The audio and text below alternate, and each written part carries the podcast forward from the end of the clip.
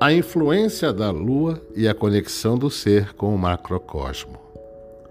Como um reflexo do macrocosmo, os seres são influenciados pelos astros e devem com eles se harmonizar, a fim de obterem os melhores resultados para a própria existência, que não é dissociada da existência das demais formas de vida e de criação no cosmos.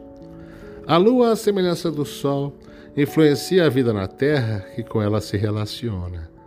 Assim como a Lua comanda as águas e dita as marés, ela também dita o movimento das águas no teu corpo e o fluir das energias por ele.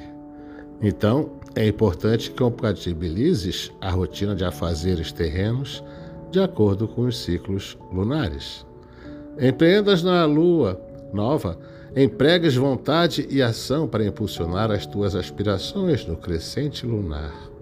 Recolha os frutos das ações na fase cheia da lua e reavalies escolhas e conquistas no minguante, extirpando da tua vida o que não for benéfico ou que não render bons frutos. Tenhas a percepção bem clara de que o que está em cima é como o que está embaixo, como o preceito de Hermes Trismegisto. Tenhas a certeza de que o microcosmo é uma cópia do macrocosmo e vice-versa, em suas devidas proporções. Tens corpos, assim como há corpos celestes. Tens centros de captação e de emanação de energia, os chakras, assim como também há chakras cósmicos. Tens um coração pulsante da mesma forma que pulsa o grande coração cósmico, presença divina nos universos, a gerar amor a todos os seres.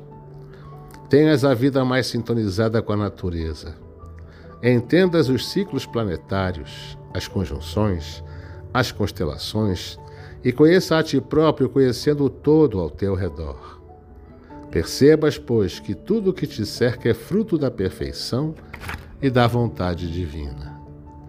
Do livro Reflexões Profundas do Ser, psicografado por Gabriela Bragança.